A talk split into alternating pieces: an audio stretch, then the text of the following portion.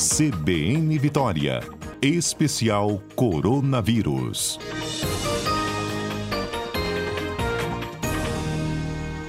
Pois é, volta e meia, né? Os nossos ouvintes nos demandam aqui sobre os hábitos que a gente adquiriu no início da pandemia. Para muitos, né, até hoje se aplica a utilização de máscaras, isso é fundamental, viu, gente, para a contaminação. Se deve ou não manter a limpeza das compras, o que, que a gente deve saber quando sai e volta para casa. E aí a gente pediu que até ao voltasse com essas orientações, o que ainda é pertinente no momento que a gente está vivendo hoje. Só para atualizar vocês, olha, o Instituto Jones divulga toda sexta-feira, né? Eh, os indicadores de acompanhamento da pandemia da Covid-19. A última divulgação de sexta aponta que a gente tem uma taxa de transmissão no Espírito Santo de 1,15, o que significa de que a cada 100 pessoas infectadas, outras 115, né, podem corre o risco, né? Corre o risco, melhor explicando. Vou dar meu bom dia para Etel. Vou aproveitar para Etel também participar conosco da enquete do dia. Etel, hoje a gente fala de frio. Bom dia, Fernanda. Bom, Bom dia. dia Onde você já sentiu o maior frio da sua vida? Você lembra? Quando eu senti? E onde? Lembro. Acho que esse frio aí a gente nunca esquece, assim. Eu foi, foi fora do Brasil, né? Eu peguei menos 25 graus e, e, em Moscou. E, e, você não consegue dar um passo, assim, é uma coisa, é um frio terrível. Não tem nada que esquente, né? Menos 25? Não tem, não tem. Você pode estar super. Você está com todas as roupas, né? É, segunda pele, terceira pele, você está com gorro, luva, é, tudo, né? Mas é um frio que penetra, assim. E a gente que não está acostumado, né? A gente não. Mesmo para quem está acostumado, mas para nós que ainda não estamos acostumados, não faz parte né, do nosso dia a dia. Eu estava numa missão do MEC é, a gente foi conhecer um, um programa é, de aceleração das universidades de, da Rússia, né? É, e aí a gente foi numa, numa missão, vários, a época, né, eu era vice-reitora, né, vários reitores e vice-reitores de universidades do Brasil, a gente foi, a gente ficou duas semanas conhecendo esse, esse programa que eles estavam fazendo, que tinha a intenção de de colocar aí as universidades russas entre as 100 melhores. Então, eles desenvolveram todo um programa de 20 anos, é um programa de, de Estado, né? Então, e, e a gente foi conhecer. Ah, e, e era, foi dezembro, então estava bem frio mesmo. Puxa vida, hein? Não consigo nem imaginar como é que você conseguiu sair do hotel com esse frio. A gente tinha, tinha que assim correr para o ônibus, né? Ir para ir para um lugar e para outro, não dava para ficar muito, né? Assim, ao, sem, sem estar dentro de algum local que tem que tem aquela calefação, né? Senão você não aguenta. Isso aí. Olha, falando em frio, né? A gente vive esse momento de transição do outono para o inverno. Há um aumento considerável de manifestações de doenças respiratórias. A gente uhum. noticiou até na última semana aqui, né, que duplicou também o atendimento às crianças, Etel. E isso confunde, isso. né? Se é Covid, se é resfriado, se é renite. Então, nós temos agora no inverno a circulação de outros vírus respiratórios. Eu queria chamar a atenção, Fernanda, que a gente até discutiu aqui, eu não estou lembrado agora se foi na segunda ou na sexta, sobre aquelas hepatites de de causa desconhecida, né, que uma das hipóteses era um adenovírus, que também é um vírus respiratório. Uhum. É, e agora, né, as hipóteses que mais se apresentam é o próprio SARS-CoV-2. Isso. Então, é, é, que, que mais estão se confirmando aí com o estudo dos casos. Então, assim, nós temos uma parcela das nossas crianças que ainda não estão protegidas porque não temos vacinas, nós temos uma parcela que ainda não se vacinou, é, infelizmente, por uma série de, de desinformação, né, de mentiras que foram é, veiculadas por conta da vacinação em crianças. Então, é sempre importante a gente reafirmar, né, Fernanda, que até o momento, inclusive com os dados do Ministério da Saúde, que a gente discutiu aqui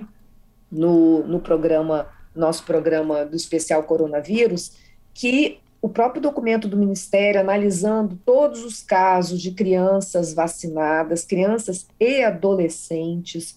É, houve já assim a, o estudo né, de todos aqueles eventos que são registrados, que a gente chama de eventos adversos pós-vacinais, e nenhum deles, vou repetir aqui, nenhum deles esteve relacionado à vacina, nenhum óbito, nenhum Nenhum caso mais grave foi relacionado à vacina pelos próprios estudos do Ministério da Saúde, de acompanhamento né, desses casos.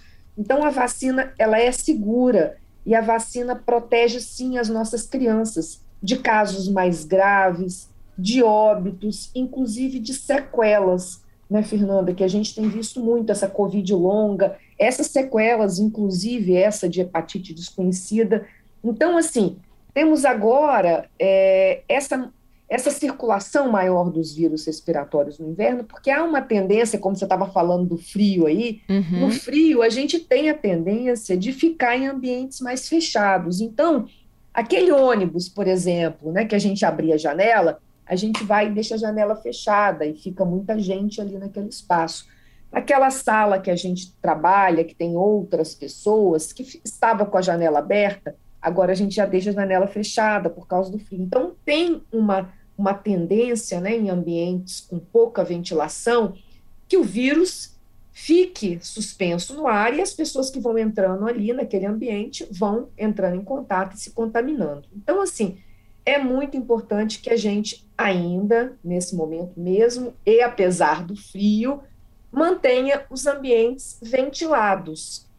A outra coisa que a gente também é, tem falado, Fernanda, para aquelas empresas, para escolas. Infelizmente, a gente não teve uma política pública, né? poucos investimentos no Brasil, mas a gente precisa é alertar isso da necessidade de que as nossas empresas, as nossas escolas, os nossos locais de trabalho, né, é, de lazer também, é, possam investir no colocar filtro, filtro EPA no ar condicionado. Agora, isso é algo barato, e o filtro EPA pode ser colocado em ar-condicionado é, normal mesmo, nem precisa de ser é, um, um, filtros especiais, né? Então, é, é, uma, uma tecnologia muito mais barata do que era antes, e a gente pode tornar os ambientes mais saudáveis, porque esse filtro, que é um filtro de alta filtragem, ele vai fazendo com que esse ar ele vá sendo é, filtrado, né, recirculado,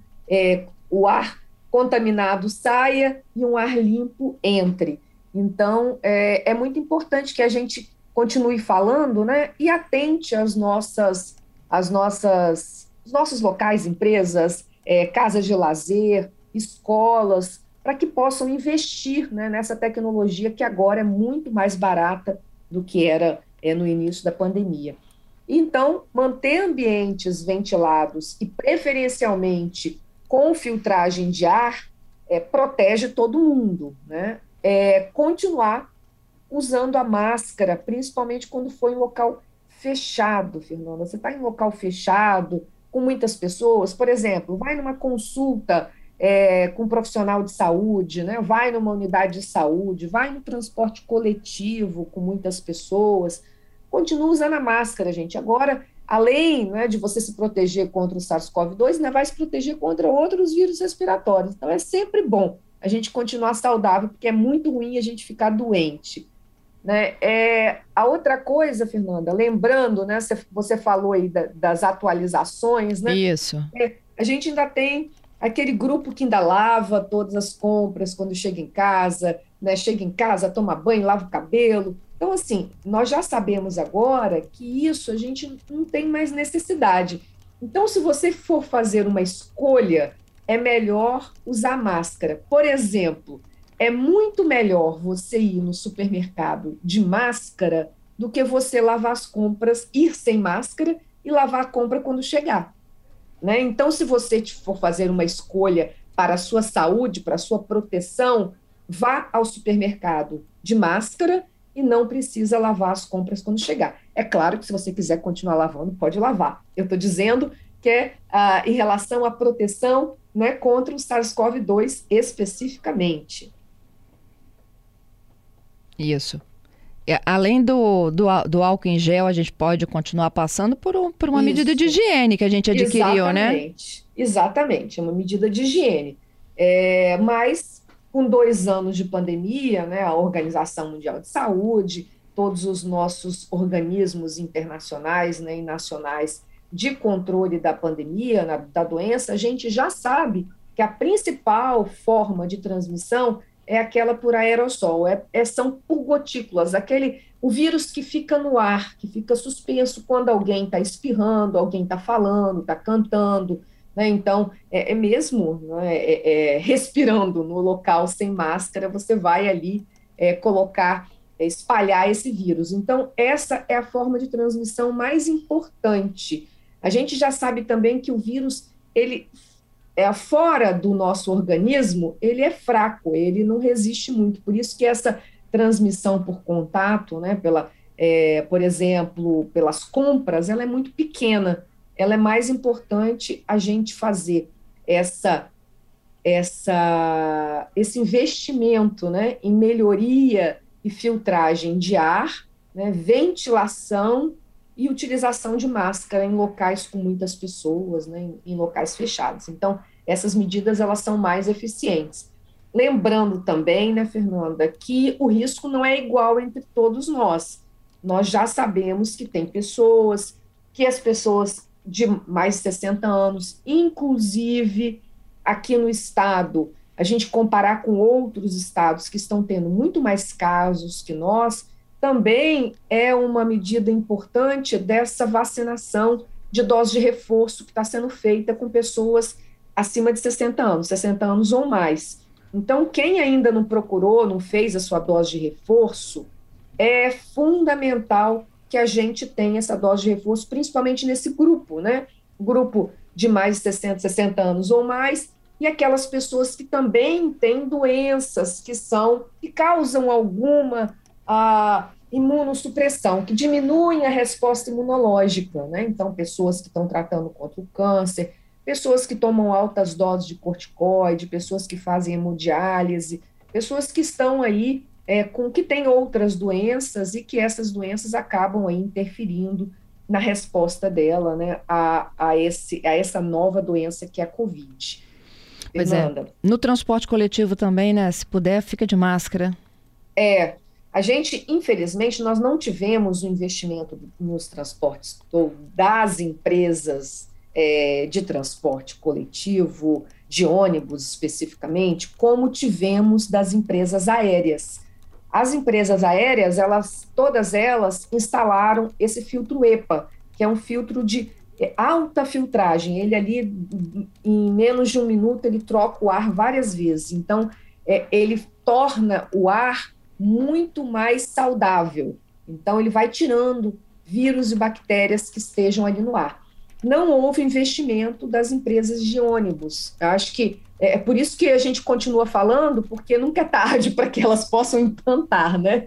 Né, Fernanda? Então, assim, e, e para as empresas, o estímulo, empresas, escolas, nos Estados Unidos, na Europa, nós tivemos investimento, nas escolas principalmente. E nós estamos vendo inclusive hoje, né, no Rio Grande do Sul, várias escolas fechadas por conta de uma contaminação muito grande.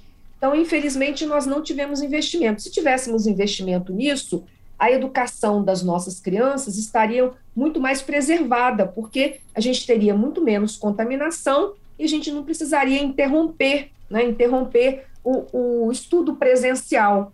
Então, é importante que a gente coloque na nossa pauta a instalação de filtros EPAs em ambiente fechado, não só para proteção contra o SARS-CoV-2, mas contra outros vírus respiratórios, mas especificamente no meio de uma pandemia que ainda continuamos, sempre importante dizer, né, Fernanda, continuamos em uma pandemia. E, e é muito preocupante quando a gente tem aí um aumento de casos, um aumento desse, do vírus circulando, como a gente está vendo começando agora pelos estados do sul do país, né? É, Rio Grande do Sul, a gente já está vendo também é, Santa Catarina, a gente está vendo é, também Paraná, é, e, e, e, isso é bastante preocupante, é o maior, quase 40% de positividade dos testes voltando, e isso significa aumento de internação. Você chamou a atenção das crianças, eu chamo aqui também a atenção das crianças, porque, gente, é, eu tenho falado, Fernanda, insistido nessa concepção para que as pessoas compreendam que a Covid-19 ela não é uma gripezinha e ela não é uma doença leve. Ela é uma nova doença que nós ainda estamos aprendendo. Muitas sequelas estão sendo identificadas e agora mesmo a hepatite aí, né, e outras que a gente tá, tem visto, crianças que estão é, se tornando diabéticas, que não eram antes, por conta de sequela de Covid, crianças e adultos, né? Então, assim, tem muita coisa que a gente é ainda não sabe. É uma nova doença. Obrigada sempre, Tel, pelas suas orientações, viu? Boa semana para você. Boa semana, Fernanda. Boa semana a todos os ouvintes. Um abraço. Um abraço.